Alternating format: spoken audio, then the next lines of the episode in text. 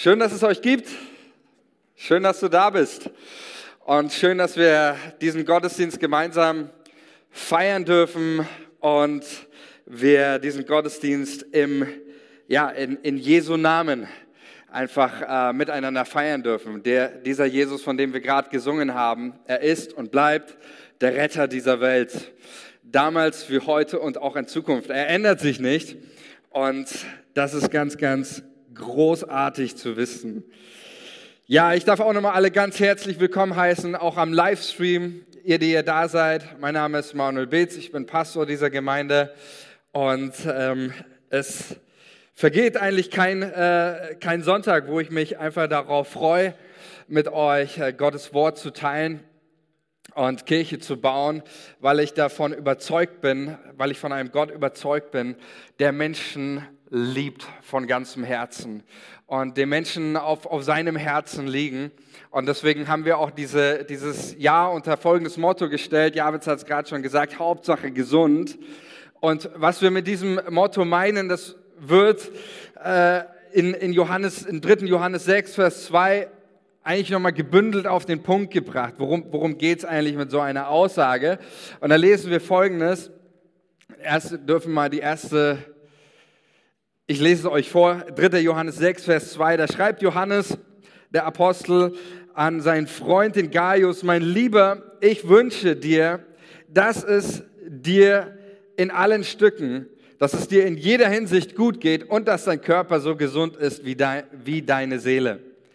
Das ist das, was äh, Johannes seinem Freund, den, den Gaius, wünscht und wo einfach etwas vom, vom Herzen Gottes rüberkommt, was, ähm, was Gott auf ja, was Gott möchte, auch für, deinen, für dein Leben.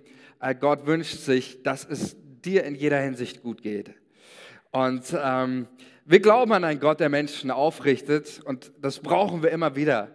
Das brauche ich immer wieder in meinem Leben. Ja, ist auch nicht immer nur, nur Highlife. Manchmal hat man auch Downs in seinem Leben, wo es einem vielleicht gerade nicht so gut geht. Das kenne ich. Das wirst wahrscheinlich du kennen. Und wie gut ist es, dass wir einen Gott haben, der hat sich auf die Fahne geschrieben, der möchte, der wünscht sich, dass es dir gut geht, dass du ein aufgerichtetes und ausgerichtetes Leben führst. Ist das nicht gut?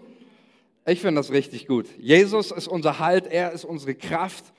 Er ist derjenige, der uns immer wieder aufbaut. Und deswegen ging es auch in den, in den letzten Predigten immer wieder darum, wir sind ja gestartet mit einem, wie schaut, ein gesunder Glaube. Darum ging es ja, gesundes geistliches Leben. Da haben wir mal den Geist betrachtet, ähm, weil wir auch der, laut der Bibel sehen wir Gesundheit immer ganzheitlich, ja, ist nicht nur äh, auf den Körper bezogen, sondern immer ganzheitlich, also den gesamten Menschen, der innere, der äußere Mensch. Wir haben uns also mit den inneren Menschen beschäftigt, der, der, der Geist, dann ging es um eine gesunde Psyche im, im letzten, in der letzten Predigt, eine gesunde Seele, ein gesunder innerer Mensch und dann ging es, geht es heute um das Äußere, ja, den, den, den Körper. Und das ist ganz wichtig, wir haben ja auch in den anderen Predigten immer wieder auch so eine Grundlage gelegt. Die Bibel sieht dich immer ganzheitlich, auch deine Persönlichkeit. Du kannst nicht sagen, ich bin nur Seele, ich bin nur Geist, ich bin nur Körper, sondern alles ist, ist Teil von deiner Persönlichkeit, auch deiner Identität. Das ist der Mensch, so wie Gott ihn geschaffen hat, so wie wir das auch im Schöpfungsbericht lesen. Ähm, und ich denke, sicherlich ist für euch, und ich hoffe, dass es für uns alle heute ein Thema wird, nämlich das körperliche Wohlbefinden, ja, körperliche Gesundheit, körperliches Wohlbefinden. Äh, mein letzter oder einer meiner Berührungspunkte mit dem Thema war letztens, ähm, ihr kennt das sicherlich auch im Internet, kannst du ja ähm, personalisierte Werbung einstellen. Kennt das jemand? Kannst du so einen Haken klicken, äh, personalisierte äh, Werbung. Und dann kriegst du immer die Werbung im, im, Internet, kriegst du immer die Werbung, die einfach auf dich zugeschnitten ist, ja, die, die, die dir einfach sagt, das, was du brauchst, das, was du nötig hast. Und ich habe mir gedacht, gut, das probieren wir mal aus. Mal gucken, ob die Werbung mir sagen kann, was ich, was ich wirklich brauche. Und ich habe diesen Haken personalisierte Werbung angeklickt. Und äh, wisst ihr, was ich dann immer für Werbung bekomme seit letztens? Ich kriege immer lauter Werbung von irgendwelchen Abnehmen, Diäten und Abnehmkursen und äh, wie kriegst du deine Pfunde runter und so. Ich habe mir gedacht, hakt's noch, ey, sofort wieder abgestellt, diese personalisierte Werbung. Äh, nur weil ich Anfang 30 bin und drei Kinder, äh, heißt noch nicht, dass es so schlimm aussieht bei mir. Ja? Ähm, okay, körperliches Wohlbefinden scheint ein wichtiges Thema, also zumindest äh, laut der Werbung scheint es ein wichtiges Thema für mich zu sein. Ähm, ich glaube, nichtsdestotrotz, äh, auch unabhängig personalisierte Werbung ist auch für die Bibel tatsächlich auch ähm, körperliche, äh, körperliche, körperliches Wohlbefinden, ganz wichtiges Thema, körperliche Gesundheit, auch darüber spricht die Bibel ja an, an vielen, vielen Stellen. Und ich möchte heute mit uns einen ähm, Text anschauen, das ist ein bisschen ein längerer Text, den Paulus äh, im ersten Korintherbrief verfasst. Er schreibt diesen, diesen Brief an die Gemeinde in Korinth und auch die Verse, die wir heute lesen. Und ähm, ich lese das einfach mal vor, auch wenn äh, da nicht sofort ersichtlich ist, um was geht es da. Wir werden uns dann ähm, danach damit beschäftigen, was meint Paulus, worum geht es ihm und was ist eigentlich auch der Hintergrund dieser Zeilen, die er schreibt. Aber tatsächlich schreibt Paulus im 1. Korinther 6 ähm, über den Umgang mit unserem Körper und ähm, stellt da ein paar ganz wichtige grundlegende Thesen auf, die jetzt nicht nur für den Kontext hier im Korintherbrief gelten, sondern letztendlich auch für unser gesamtes Leben. Da schreibt Paulus folgendes, ich lese nach der neuen äh, Genfer Übersetzung. 1. Korinther 6, Abvers 12. Alles ist mir erlaubt. Wer so redet, dem antworte ich, aber nicht alles, was mir erlaubt ist, ist auch gut für mich und für andere. Alles ist mir erlaubt, aber es darf nicht dahin kommen, dass ich mich von irgendetwas beherrschen lasse. Ihr sagt, das Essen ist für den Magen da und der Magen für das Essen. Und dem einen wie dem anderen wird Gott ein Ende bereiten. Einverstanden. Aber das heißt noch lange nicht, dass wir mit unserem Körper machen können, was wir wollen. Der Körper ist nicht für die Unmoral da, sondern für den Herrn. Und der Herr ist für den Körper da und hat das Recht, über ihn zu verfügen.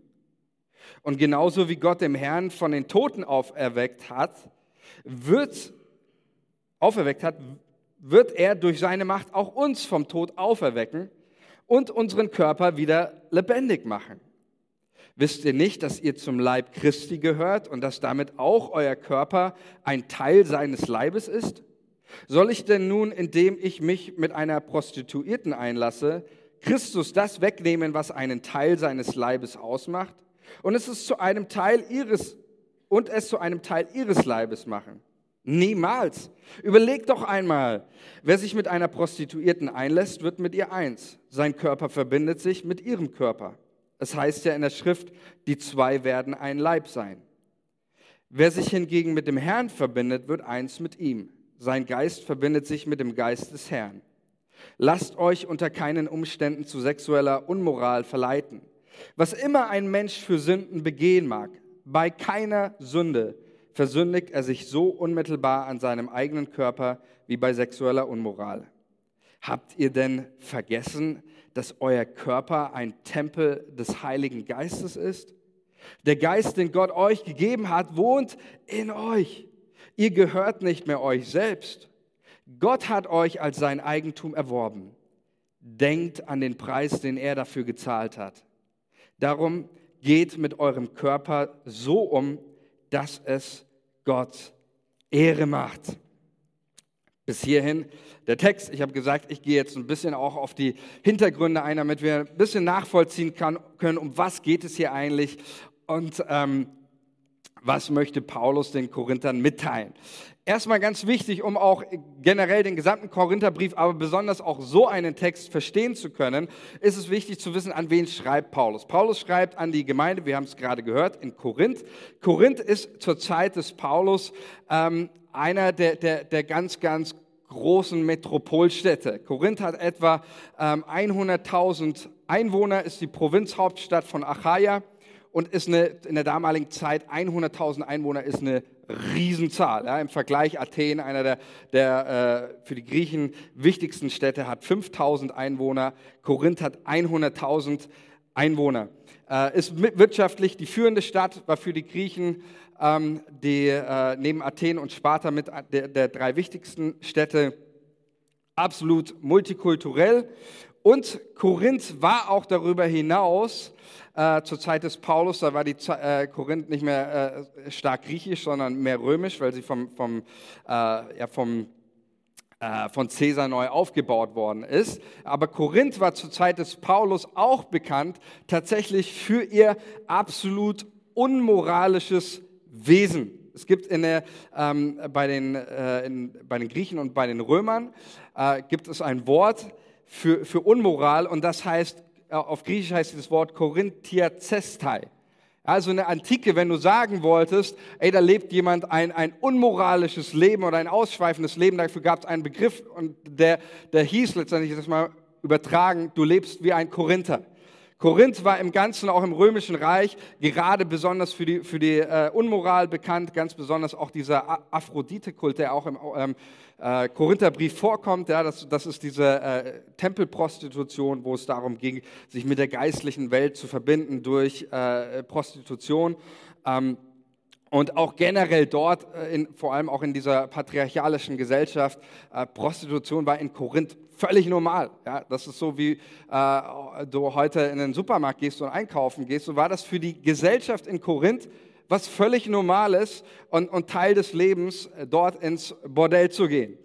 Ähm, der der äh, Neutestamentler Gordon Fee, der sagt, ähm, äh, Korinth ist letztendlich äh, wie das heutzutage Los Angeles, New York und Las Vegas in einem. Ja, also das, das, das äh, auch die, die äh, Schreiber schreiben über Korinth, das ist die, die Stadt des ewigen Glücks, der ewigen Jugend. Ähm, so, das ist, das ist mal der Hintergrund, auch auf dem dieser Text basiert. Deswegen geht es hier um auch Prostitution, war, war, ein ganz aktuelles Thema in der Gesellschaft und dann auch natürlich in, in der Gemeinde. Und ich finde es sehr interessant, weil Paulus hätte ja auch die Korinther jetzt so richtig abwatschen können. Er hätte sagen können, ey Leute, äh, sündigt einfach nicht mehr, hört damit auf, geht nicht mehr zur, äh, in, die, in, die, ähm, äh, da in die Prostitution.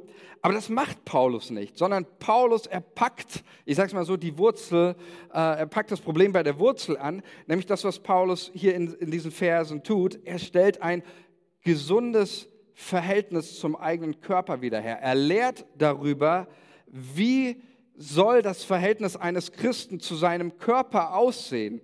Was, was ist da für eine, für eine Beziehung? Welches Verhältnis ähm, sollen du und ich zu unserem leiblichen Körper haben? Und da ist es sehr interessant, äh, wenn wir nochmal die, die nächste Folie ähm, anblenden. Wenn nicht, ist auch kein Problem, aber äh, sind, sind mehrere Sachen, genau, die meinte ich, äh, wo, wo Paul, was Paulus einfach schreibt über den Körper. Da sagt er zum einen, Vers 13, der Körper ist für den Herrn da. Äh, er schreibt in Vers 15 ganz klar, dass der Körper ein Teil von dir ist. Ja? Er sagt, ihr argumentiert, wisst ihr nicht, dass ihr zum Leib Christi gehört und damit auch euer Körper. Damit wird auch etwas ausgesagt, nämlich dass der Körper ein, ein Teil von dir ist. Klingt für uns jetzt nicht revolutionär, wir werden gleich noch darauf eingehen, äh, warum diese, diese Aussagen hier ähm, so revolutionär sind. Dann Vers 19 ähm, oder Vers 15 noch, Körper ist ein Teil von dir und auch ein Teil vom Leib Christi. Er ist nicht nur deine, deine Seele oder dein Geist, sondern auch dein Leib. Ähm, und dann haben wir hier Vers 19, der Körper ist Tempel des Heiligen Geistes und Vers 20, der Körper ist zur Ehre Gottes gemacht. Und das, was Paulus hier schreibt, das müssen wir verstehen, ist eine absolute äh, Revolution, weil vielleicht könnt ihr euch noch an letzte Predigt erinnern. Paulus schreibt zu Menschen, deren ähm, Verhältnis zum Körper, deren Menschenbild, ähm, in deren Menschenbild ist der Körper, der Leib eigentlich immer schlecht ist immer, immer negativ ähm, behaftet. Wir haben ja, äh, hab letztes Mal an, angeschnitten, Dualismus. Das ist die Zeit, in der Paulus auch reinschreibt. Die Griechen waren ganz stark geprägt vom Dualismus. Und der Dualismus hat, sage ich mal, so seine, ich sag mal, die, die groben Grundzüge und äh, Wurzeln in dem Philosophen Platon. Und ähm, auch überhaupt generell die frühe Kirche, ja, also ab dem zweiten Jahrhundert, die Kirchenväter, ganz, ganz viel äh, platonische Philosophie, ähm, die, die mit einfließt, auch in das Denken ähm, der, der frühen Kirchengeschichte. Ähm, und das, dieses Denken, der Dualismus hat die Gesellschaft und das Menschenbild damals ganz, ganz stark geprägt. Ja. Und einer zum Beispiel dieser Aussagen von Platon, äh, die das Denken geprägt haben, ist, der Körper ist das Grab der Seele. Oder, äh, ähm, oder der Körper ist das Gefängnis der Seele, hat Platon auch an einer anderen äh, Stelle gesagt. Also genau dieser, dieser, dieser Dualismus, ja, es gibt den Körper, es gibt die Seele, aber der Körper ist eigentlich eher so das, das Nervige. Die Seele fragt sich die ganze Zeit eigentlich nur, wie komme ich hier aus diesem materiellen Leben endlich raus? Ähm, und genau dieses Grundverständnis hat immer, kann man sagen, dieses Bild ähm, hat, ist ja eigentlich, äh, kommen wir gleich noch drauf, ein sehr gestörtes Verhältnis zum eigenen Körper und ein sehr ähm, kaputtes Bild auch. Und dieses Verständnis, diese Weltsicht hat immer zu zwei Extremen geführt. Übrigens auch in der gesamten Kirchengeschichte. Äh, dieses platonische Dualismus hat immer zu ganz, ganz zwei Extremen geführt. Ich würde sagen, bis heute noch äh, hast du alle Jahre wieder, immer wieder auch eine Irrlehre, die auftaucht und die genau auf diesem äh, Dualismus beruht. Äh, zwei Extreme, die der Dualismus auch in der frühen Kirchengeschichte und immer wieder hervorgerufen hat. Und zwar folgendes. Erstens die Askese. Das war ein, ein, ähm, eine Richtung, das heißt die absolute, ähm, ich sag mal, der Leib wirklich als, als Feind. So, dieses Verständnis, der Leib als Feind, es ging bei der Askese immer darum, das, das Fleisch zu töten. Gerade auch im, im Mönchstum ging es ganz stark, äh, dieser Begriff Askese, äh, dem Körper ging es nicht darum, jetzt Fasten ausschließlich geistliche Übung und du hast ein Anliegen, sondern es ging darum, die Begierden des Fleisches zu töten, bis der Körper letztendlich äh, kein Bedürfnis mehr von sich gibt. Ja, also dieses absolute Herrschen des Geistes über den Körper, weil der Körper ist ja immer schlecht, alles, was er dir signalisiert. Deswegen Askese, äh, so dieses, ähm, dieses Denken dahinter, der Körper ist schlecht und man arbeitet die ganze Zeit dafür, dass man, dass man letztendlich Herr über den eigenen Körper ist. Äh, das war das eine. Ähm, auch bei den Griechen gab es diese, die, die Asketen.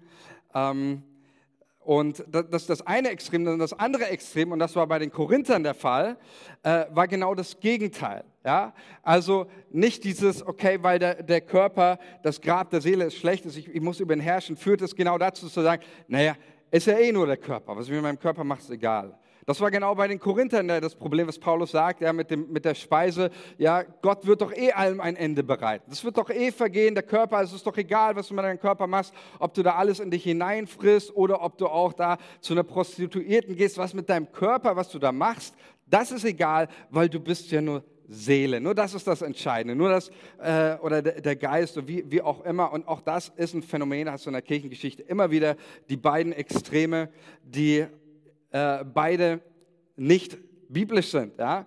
Ähm, das heißt, eine Extrem Askese, andere Extrem Freizügigkeit, kommt beides aus dem Dualismus. Und das, das müssen wir jetzt mal hier festhalten. Und das finde ich so grandios einfach. Ähm, wir haben hier ein gestörtes, auch in der, in der Gesellschaft, gestörtes Verhältnis zu seinem eigenen Körper.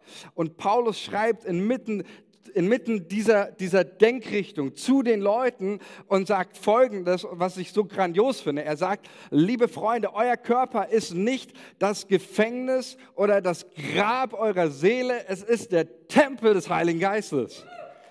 Großartig, oder? Euer Körper ist nicht das Grab, sondern der Tempel des Heiligen Geistes. Wow, was für eine ganz andere Denkweise über den menschlichen Körper, oder? Andere, ganz ein anderer Ansatz, über den Körper nachzudenken. Er ist nicht das Gefängnis. Er ist nicht dein, dein, dein Grab, was dich immer nur, nur hindert oder beschränkt, sondern es ist ein gottgegebenes Geschenk, ein, ein Tempel des Heiligen Geistes. Was für eine Aufwertung und was für ein kontrastreiches Bild auch Paulus hier gebracht. Es gibt eigentlich kein kontrastreicheres Bild als einen Tempel und als ein Grab oder ein Gefängnis. Ja, ein, ein, ein Grab steht immer auch damals auch für, für, die, für die Unreinheit. Der Tempel steht für die Reinheit, für die Heiligkeit, für Schönheit. Für, für auf einem Tempel widmest du Aufmerksamkeit. Ähm, alles, was, was ein, es gibt kein kontrastreicheres Bild. Und ähm, ich finde das stark. Und deswegen, mich fasziniert Paulus. Er geht nicht einfach zu den Korinthern und sagt, hey Korinther, lass das. Geht nicht mehr ins Bordell, sondern er packt das Problem bei der Wurzel an ähm, und er stellt wieder ein, in, in einem gestörten Verhältnis zu seinem Körper, lehrt Paulus die Korinther und sagt, Leute, euer Körper ist wichtig, ist für Gott wichtig. Es ist nicht egal, wie du damit umgehst. Und er stellt ein gesundes Verhältnis wieder zu dem eigenen Körper her. Und da finde ich, sind wir ja beim Thema, das so, so eigentlich so brandaktuell ist wie nichts anderes, oder? Unser Körper, gesundheit, gesundheitlich ähm, und auch ein gesundes Verhältnis. Denn ich empfinde, dass wir in unserer Gesellschaft, und ich habe das ja auch letztes Mal gesagt, materialistisches Denken, dass wir teilweise auch ein sehr gestörtes Verhältnis zu unserem Körper haben. Ja? Also dieses wird ja auch ständig, wird uns ja ein, eingetrichtert, ähm, ständig am laufenden Band, du passt nicht so, wie du bist. Du entsprichst nicht den Idealen. Du schaust nicht gut genug aus. Du schaust nicht schön genug aus. Du musst die Pfunde noch runterkriegen. Du musst noch so und so trainieren. Du musst noch auf das Level kommen. Und erst wenn du dieses Level äh, äh, erreicht hast, ja, dann bist du erst ein richtiger Mann oder erst eine richtige Frau. Ja? Erst wenn du so aussiehst wie, kennt ihr Flying Uwe? Einer der, der, der einflussreichsten äh, Influencer im, im äh, Sport, gerade bei jungen Menschen. Ja, dann schaust du so aus, Stell einer Körper, Muskeln. Ja, oder für die Frauen vielleicht Pamela Reif, falls jemand kennt. Äh, ja, also und verstehe mich hier nicht falsch, ich habe nichts gegen Sportinfluencer ja, und Leute, die uns motivieren zum, äh, zum Fitness und, und körperlicher Bewegung. Absolut super und gut, äh, dass es Leute gibt, die hier ihr, ihr, ihr Feld einnehmen. Aber ich habe was dagegen, ähm, wenn wir oft meinen, und ich so viele Leute, die, die dann meinen, ich muss so und so aussehen. Und wenn ich nicht so und so aussehe, und gerade auch das Thema, äh, gerade auch bei, bei vielen jungen Leuten, ganze Thema Essstörung, was oft damit zusammenhängt, weil, weil Leute nicht mehr zufrieden zufrieden sind mit ihrem Körper, weil sie irgendein Idealbild gezeigt haben, äh, bekommen haben, dann ist es eine Sache, die uns offenbart, wir haben ein gestörtes Verhältnis, ein ungesundes Verhältnis zu unserem Körper. Ja, oder auch aus meiner Sicht auch die ganze Anti-Aging Kampagne. Ja? Ich will jetzt nicht alles, äh, ich weiß, dass es da auch aus medizinischer Sicht manche Ansätze gibt, die vielleicht äh, vom, vom Grundgedanken gar nicht so verkehrt sind, aber aus meiner Sicht 90 Prozent ja, äh, dieser ganze Anti-Aging ist ein, ein Ausdruck eines gestörten Verhältnisses zu seinem eigenen Körper. Anti-Aging, das klingt schon so, ja, wir sind gegen, wir, wir erklären dem Altern das, den, Krieg. Was ist schlimm am, am Altern? Es gehört dazu, zu deinem und zu meinem Leben. Ja? Äh, das, das, das, du darfst ruhig mal die, die Falten umarmen. Ja? Das, ist nicht, das ist nicht schlimm. Äh, da, das, da, da brauchen wir überhaupt kein äh, ungesundes, gestörtes Verhältnis dazu haben. Ja, das ist äh, ganz, ganz, ganz wichtig, ähm, dass du ein, ähm, ein gesundes Verhältnis zu deinem Körper hast und, und pflegst. Ja? Ähm, und da haben wir in der Bibel so viele, so viele wunderbare Beispiele, wie, wie das geht. Ein, ein Ja erstmal, und das ist eigentlich das Grundlegende für mich erstmal. Ich habe ein Ja zu meinem Körper und zu dem, wie ich wie ich aussehe und wie ich gemacht bin. Ja? Erstmal äh, ist das, glaube ich, der Punkt, den wir, den wir heute verstehen müssen. Wenn das der einzige Punkt ist, den du mitnimmst, ich bin zufrieden, super. Psalm 139, Vers 13 ähm, sagt David, denn du hast meine Nieren bereitet und hast mich gebildet im Mutterleib. Ich danke dir dafür, dass ich wunderbar gemacht bin. Wunderbar sind deine Werke, das erkennt meine Seele. Wow, oder? Die beste Medizin gegen äh, ein ungesundes Verhältnis zu seinem, zu seinem Körper. Ich weiß nicht, wie, wie es dir geht. Ähm, jedes Mal, wenn ich das hier lese, äh, und äh, ich versuche das auch immer wieder abzuschalten, aber es geht irgendwie nicht. Jedes Mal, wenn ich diese, diese Verse hier lese äh, und das lese, ich danke dir dafür, dass ich wunderbar gemacht bin, kommt in mir so ein leiser, leiser Gedanke, so ein bisschen, also ein bisschen selbstverliebt ist der schon, oder? Also so ein kleiner Hauch von, äh, von äh, Selbstverliebtheit ähm, sich hinzustellen und sagen, ich danke dir, dass ich wunderbar gemacht bin. Ja? Aber genau das ist der Punkt, das hat überhaupt nichts mit Selbstverliebtheit zu tun, sondern das ist einfach nur ein gesundes Verhältnis zu seinem Körper zu haben. Zu, und und ähm, das anzunehmen. Ich danke dir, dass ich wunderbar gemacht bin, ein Ja zu haben, so wie David hier zu seinem, zu seinem Körper. Und ich glaube, das ist ganz ähm, wichtig. Und dann heißt es hier auch äh, im, im letzten Teil, das erkennt meine Seele. Und ich glaube, das ist so ein Punkt. Unsere Seele, die muss das immer wieder neu erkennen. Die muss immer wieder ganz neu erkennen, ich bin wunderbar gemacht, ich bin schön gemacht, ich bin toll gemacht. Und ich weiß, natürlich fällt das vielleicht jetzt jemand, der, der ähm, ich sag mal, der vielleicht gesundheitlich äh, topfit ist. Ich hatte es in meiner ersten Predigt ja gesagt. Ich glaube, äh, niemand von uns kann sagen, ich bin körperlich 100 Prozent äh, gesund. Jeder hat irgendwo etwas, eine vielleicht mehr, der andere weniger. Und ich weiß, dass es vielleicht den einen oder anderen gibt, der empfindet vielleicht so eher wie Platon. Ja, da steckt ja auch was dahinter. Körper, Gefängnis der Seele. Dieser Gedanke, dass die Seele, die will das Leben erleben, aber der Körper ist immer da, der sie, der sie hindert. Äh, durch Krankheit, durch Schmerzen äh, beeinträchtigt er äh, das seelische Leben. Das ist ja der, der Hintergedanke, den auch Platon dann, dann später entfaltet. Aber ich glaube, egal, egal wer oder wer du bist oder wie gut es dir auch vielleicht auch gerade körperlich geht, äh, mein Gebet und mein Wunsch auch für dich ist es, dass du das wieder ganz neu, dass deine Seele wieder ganz neu versteht. Ich bin wunderbar gemacht. Äh, ich bin wunderbar gemacht.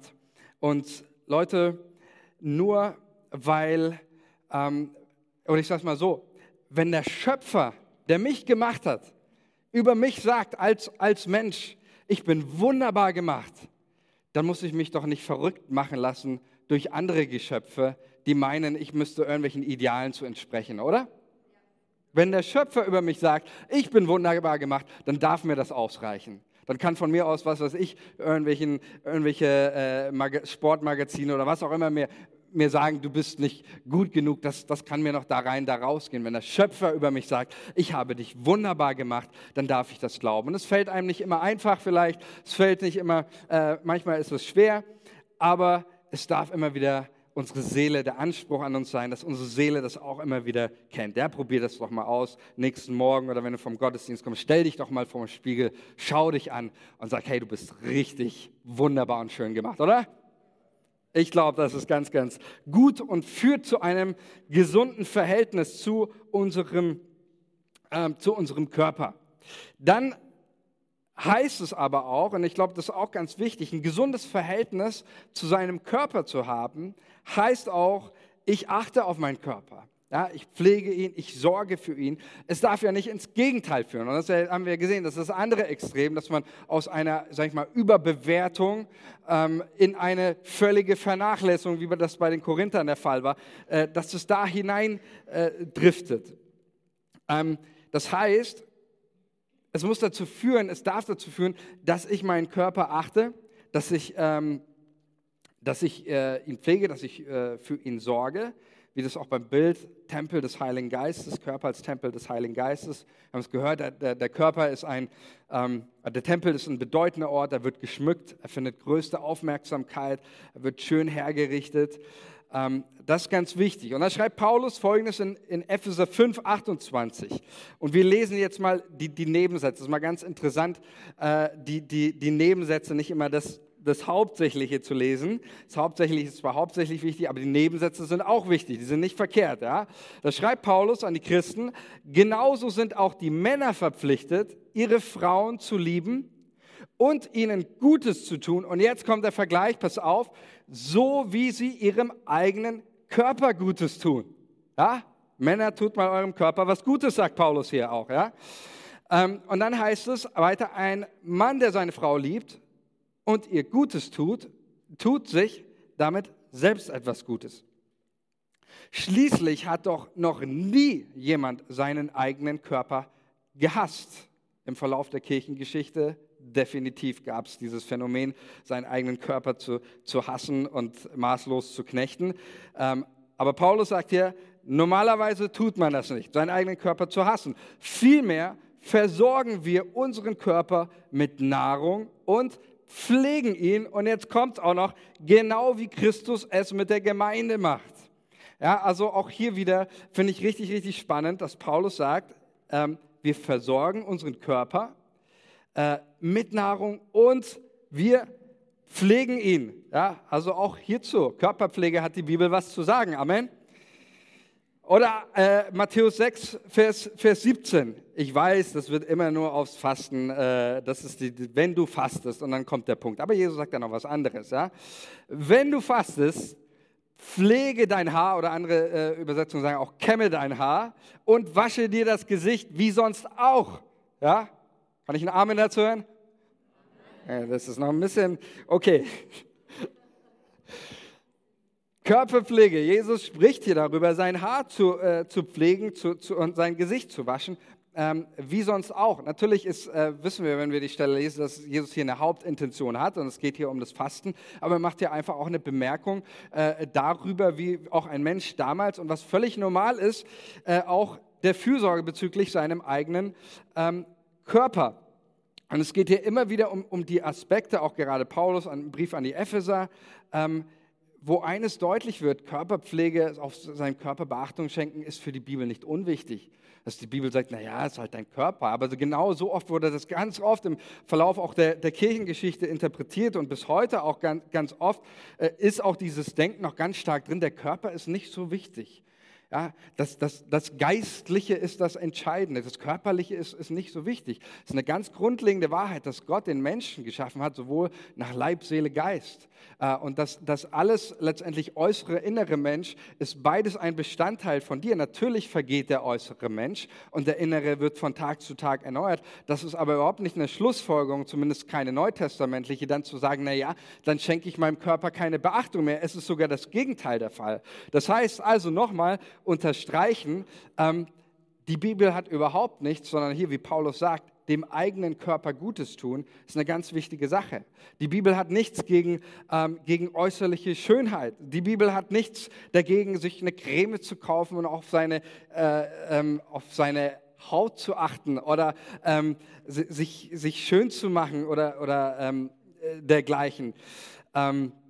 Ein Deo zu benutzen, die Haare zu kämmen, ja, all das hat die Bibel ein Amen dazu, ja, und sagt, äh, das, das darf Bestandteil, soll Bestandteil auch unseres Lebens sein, weil Gott uns eben einen Körper gegeben und geschenkt hat. Und wie Paulus sagt, wir sind dazu verpflichtet, ihn zu versorgen und ihm Gutes zu tun. Und ich glaube, das ist einfach ein Gedanke, den möchte ich uns mit zum Anfang des Jahres mitgeben.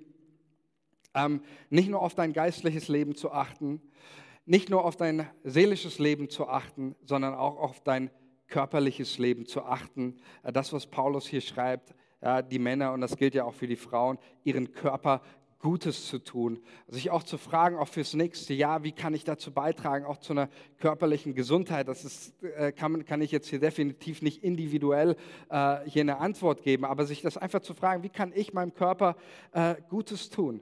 Ja, hast du äh, ausreichend Schlaf? Äh, gesundes Essen, ähm, auch mal ein fettes Essen, ja, auch das tut der Seele gut und wir haben gehört, das hat dann auch wieder Auswirkungen auf den Körper positiv. Ja, äh, das darf auch mal sein, Sport zu haben, äh, immer wieder auch in, in, in Bewegung zu sein, ähm, Bewegung, das tut uns so gut. Ja, also bleibt da, bleibt körperlich aktiv. Ganz, ganz wichtig. Wir haben es letztens auch gehört in der Predigt. Ähm, Sport wirkt tatsächlich wie eine schwache Droge, sagt man, ähm, auf, die, auf die Psyche. Es werden viele äh, auch, auch Glückshormone ausgeschüttet. Geht an die frische Luft, geht spazieren, bewegt euch, wie auch immer. Das ist eine ganz, ganz wichtige Sache. Ähm, ich habe letztens wurde ich mal gefragt, der sagt die Bibel eigentlich was zum, zum Thema Sport? Amen. Sehr gut. Die Bibel sagt tatsächlich ähm, was, was zum, zum Thema Sport. Nur, nur ganz kurz, die griechische Gesellschaft, kurzer Einschub, den muss ich noch bringen. Die griechische Gesellschaft ist ja tatsächlich auch extrem von Sport geprägt. Ja? Äh, kennt ihr sicherlich diese ähm, in, in, der Antike gab es ja die, heißt die Periodos. Das waren diese ähm, Olympischen Spiele und dann auch Isthmischen Spiele und diese ganzen, die immer in einem Rhythmus kamen. Ähm, und deswegen ist die ganze Gesellschaft von, äh, auch zur Zeit des Neuen Testaments von Sport geprägt. Paulus bezieht sich ja da immer wieder drauf und sagt, ja, ich, äh, äh, den Glauben als einen Wettlauf, als einen Wettkampf. Er sagt sogar einmal, ich, ich schlage nicht ins Leere als ein Boxkämpfer. Ähm, also die ist ganz stark von ähm, Sport geprägt. Äh, tatsächlich, und das muss, äh, das ähm, kann man uns nicht zugutehalten, den Christen, tatsächlich, wer ist es, der die, die, die Olympischen Spiele beendet? Sind die Christen. 400 nach Christus werden durch Kaiser Theodius äh, die ganzen, ähm, äh, ganzen sportlichen Spiele durch die Christen äh, beendet und tatsächlich platonische Philosophie. Auch wieder, der Körper ist schlecht und äh, der Kirchenvater Tertullian, der schreibt da, der wettert da richtig gegen die Boxkämpfe und gegen die Olympischen Spiele, wo Paulus noch 200 Jahre vorher das alles, sage ich mal, positiv assoziiert für den christlichen Glauben, äh, sind die Christen dann in den nächsten ein, zwei Generationen da schon viel, viel feindlicher. Aber ich sage mal so, natürlich äh, haben wir jetzt keinen Vers, wo es heißt, wo, wo Paulus die Christen ermutigt und sagt, hey, macht regelmäßig euren Morgensport. Aber wenn wir uns mal anschauen, wie die Christen gelebt haben, wie Paulus und, und Jesus, wie sie, die sich bewegt haben, da kannst du wirklich sagen, also die waren wirklich körperlich aktiv. Die waren, die waren unterwegs, so viel Bewegung, du kannst wirklich sagen, Jesus und seine Jünger, die hatten, litten nicht unter Bewegungsmangel. Äh, definitiv nicht. Ähm, deswegen glaube ich, ist es auch äh, vollkommen richtig zu sagen, achte ähm, auch auf deine körperliche Fitness und ähm, darauf, genau, immer wieder auch einfach sportlich, wie auch immer, natürlich je nachdem, äh, wie es dir möglich ist, das umzusetzen. Tut dir ganz, ganz gut und ich glaube, es ist ein ganz wichtiger Impuls auch. Ähm, geh damit mal nach Hause und überleg einfach für dich, Jahr 2022, wie kann ich nicht nur mein geistliches oder seelisches Leben fördern, sondern auch mein, mein körperliches. Und sicherlich schaut das für den einen oder anderen ähm, ganz anders aus, ist aber ein wichtiger Aspekt. Jetzt möchte ich zum allerletzten Punkt, der ist mir noch wichtig, um den mit reinzubringen um ein bisschen noch ein kleines Gleichgewicht äh, oder, oder Gegengewicht hier zu bringen. Ähm, manch einer mag mir jetzt vielleicht sagen, naja, aber guck mal, Paulus wettert doch an vielen Stellen immer wieder auch so in dem Sinne, hier tötet die leiblichen Begierden und ähm, äh, der Geist ist stark, das Fleisch ist schwach. Ja, ich muss alles tun, damit ich es gefügig mache. So, ne? Nach dem Motto dieses Unterwerfen. Und ähm, Paulus zeichnet sich ja auch durch einen Lebensstil äh, des Fastens aus. Und er schreibt darüber, dass sie auf körperliche Nahrung verzichtet haben, dass sie viele Nächte auch im Gebet verbracht haben. Wie passt das jetzt eigentlich zusammen mit einem äh, Lebensstil, der sowohl auf körperliche Bedürfnisse achtet, als auch ein, ein geistliches Leben zu führen, weil darum geht es ja. Unser Körper ist ja ein Tempel, eben nicht nur nicht für irgendeinen Gott, sondern er ist ein Tempel des Heiligen Geistes. Und ich glaube, dass da eine ganz wichtige Sache ist, die wir auch verinnerlichen müssen, auch für unser weiteres gesamtes Leben. Es gibt einen ganz großen Unterschied und den Unterschied macht aus meiner Sicht die Bibel auch. Es gibt einen großen Unterschied zwischen einem körperlichen Bedürfnis und einer körperlichen Begierde. Ähm, und Paulus körperliche, körperliche Bedürfnisse, die sind völlig normal. Gott hat dich mit einem Körper geschaffen. Also wenn du irgendwie, äh, nachdem du lange nichts gegessen hast, Hunger verspürst, willkommen in der Welt. Das ist ein körperliches Bedürfnis, was, was völlig normal ist ähm, und du irgendwie nicht irgendwie sagen musst, oh, okay, jetzt irgendwie stimmt was mit mir nicht. Ja, wenn du nach einem langen Arbeitstag irgendwann müde wirst, äh, musst du nicht sagen, oh, mein, mein Geist ist schwach oder sonst was. Nein, es ist einfach dein Körper, der müde wird. Völlig normal. Ja, wenn du in dir ein Bedürfnis äh, spürst, und ab einem gewissen Alter ist das so, dass, du, dass auch Sexualität für dich eine Rolle spielt, und egal ob du äh, äh, verheiratet in der Partnerschaft oder Single bist, für jeden ist das irgendwo ein Thema. Wenn du da ein Bedürfnis spürst, Herzlich willkommen in dieser Welt. Das ist so, wie Gott dich schuf. Er hat nicht umsonst ganz am Anfang den Menschen gesagt, äh, seid fruchtbar und mehret euch. Ja? Also ganz, ganz normale Sache. Es gibt aber einen Unterschied zwischen Bedürfnis und Begierde. Und Begierde wird immer da, wo die Dinge anfangen, mich zu beherrschen. Und wo eben ich nicht mehr ähm, in der Lage bin, zu entscheiden, was will ich eigentlich, sondern ähm, es, die Dinge fangen an, mich, mich zu beherrschen. Ja? Essen ist ein körperliches Bedürfnis, kann aber auch zu einer Begierde werden, so wie das ja auch äh, Thema Völlerei des Paulus thematisiert, wo die Elite dieser Zeit immer nach den fetten Essen sich äh, in den Raum gegangen sind, sich die Feder in den Hals gesteckt haben und dann erbrochen haben, um wieder mehr essen zu können. So, ja? Essen ist ein körperliches Bedürfnis, kann zu Begierde werden. Es mit allen anderen Dingen auch. Sport, Bewegung ist ein körperliches Bedürfnis, äh, das ich glaube, was ganz, ganz wichtig ist, dass du auch diesem Bedürfnis nachgehst gehst. Es kann aber auch zu einer Begierde werden, wenn du irgendwie so unter so einem Leistungsdruck, du kannst gar nicht mehr anders, als daran zu denken und jeden Schritt, den du gehst und äh, bist nur noch, nur noch, sag ich mal, Sklave eines Idealbildes, dann kann es zur Begierde werden. Und ich glaube, da ist der Wichtige ist es so wichtig, dass wir einen gesunden Umgang mit unserem Körper haben. Und der ist aus meiner Sicht gewährleistet. Zum einen, wenn wir der gesunden Lehre der Heiligen Schrift glauben, die immer eine, äh, den Menschen ganzheitlich sieht, keinen Dualismus, sondern ganzheitlich sieht. Und dass du auch weißt für dich, mein, mein Körper, so wie Paulus sagt, er dient dem Heiligen Geist. Mit dem, was ich tue, möchte ich meinen Körper äh, auch dem, dem Heiligen Geist zur Verfügung stellen und ihm Ehre machen. Und ich glaube, das geht auf vielerlei Weise. Ja? Das heißt, wenn ich mir ein gutes Essen mache, wenn ich gut essen gehe, ehre ich damit den Heiligen Geist? Ich glaube schon. Nicht umsonst hat Jesus mit seinen Jüngern eines eigentlich so häufig wie nie gemacht, nämlich gegessen. Und, und sie haben sich gut gehen lassen. Und Jesus hat auf einer Hochzeit von Kanaan mal 600 Liter Wasser in, in 600 Liter Wein äh, umgewandelt. Ja? Jesus, äh, sich, es sich gut gehen zu lassen und was Gutes zu essen, du machst dem Heiligen Geist Ehre damit. Ähm, mit, und das mit, mit anderen Dingen auch, mit Sport. Ja? Wenn du mit, mit deiner, deinem Ehepartner ins, ins Bett gehst und Sexualität lebst, dann machst du den Heiligen Geist Ehre damit. Das ist das Gebot Gottes an den, an den, äh, an den, an den Menschen. Ähm, das ist nichts, nichts irgendwie Negatives oder, oder Schlechtes. Und, und das ist das Wichtige zu verstehen, aber, dass dann, wenn, wenn Gottes Geist mich auch mal erinnert und daran sagt, hey, jetzt ist, jetzt ist eine Zeit, mir liegt hier was auf dem Herzen, faste doch mal ein paar Tage oder ein paar Wochen, was auch immer, faste doch mal für diese Sache. Dann weiß ich eines, dann kann ich auch meine körperlichen Bedürfnisse mal zurückstellen. Und, und ich stelle meinen Körper in den, in den Dienst von Gott und sage, okay Gott, für diese Zeit möchte ich auf gewisse Dinge verzichten, um mich völlig auf dich auszurichten. Wenn der Geist Gottes zu mir sagt, diese Nacht äh, schläfst du mal nicht, sondern bleib einfach mal im Gebet für, für, für die Dinge, die mir auf dem Herzen liegen, die mir auf dem Herzen brennen, ähm, dann weiß ich eines, dann, dann muss ich nicht jedem körperlichen Empfinden immer nachgehen und sagen, nee, Gott heute nicht, sondern dann kann ich auch mal sagen, okay, Jesus, hier bin ich und ich stelle diese Nacht dir zur Verfügung für dein Reich. Das heißt, mein Körper, und das wäre der ganz große, wichtige Punkt, mein Körper ist nicht der Gott, sondern mein Körper ist Tempel des Heiligen Geistes. Für viele Menschen ist der Körper der Gott, aber laut der Bibel ist der Körper nicht der Gott, sondern ist der Tempel für, für den Heiligen Geist. Und ähm, ich glaube, dass wir so in ein, in ein gutes Gleichgewicht kommen und äh, in ein gesundes Verhältnis zu unserem Körper. Ich denke, ihr habt das verstanden, oder? Danke.